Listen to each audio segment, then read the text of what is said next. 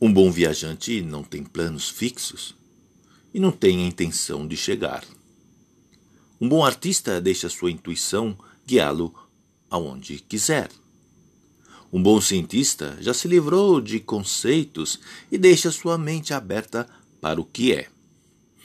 Assim, o Mestre está disponível para todos e não rejeita ninguém. Ele está pronto para usar todas as situações e não desperdiça nada. Isso se chama incorporar a luz.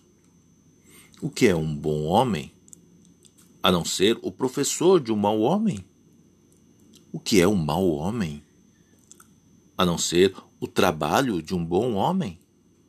Se você não compreender isso, você se perderá. Não importa quão inteligente sejas. É o grande segredo.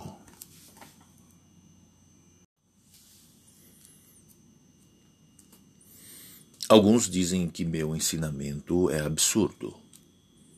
Outros o chamam de nobre, mas impraticável. Mas para aqueles que olham dentro de si mesmos, este absurdo tem perfeito sentido. É para aqueles que o colocarem em prática. Esta nobreza tem raízes que vão fundo. Eu tenho apenas três coisas para ensinar: simplicidade, paciência e compaixão. Estas três são os meus maiores tesouros. Simples em ações e pensamentos, você retornará à fonte de ser. Paciente com amigos e inimigos. Você fica de acordo com a forma como as coisas são compassivo contigo mesmo. Você reconcilia todos os seres do mundo.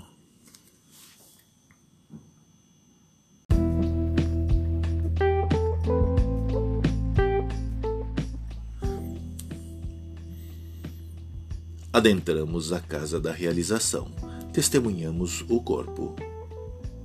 Os céus girando, a terra com muitas camadas, os setenta mil véus. Encontramos no corpo. A noite, o dia, os planetas, as palavras inscritas nas tábuas sagradas, o monte que Moisés subiu, o templo, e a trombeta de Rafael. Nós observamos no corpo. Torá, Salmos, Evangelho, Alcorão. O que esses livros têm a dizer? nós encontramos no corpo. Todos dizem que estas palavras de Yunus são verdadeiras. A verdade está aonde você quiser. Nós encontramos tudo dentro do corpo.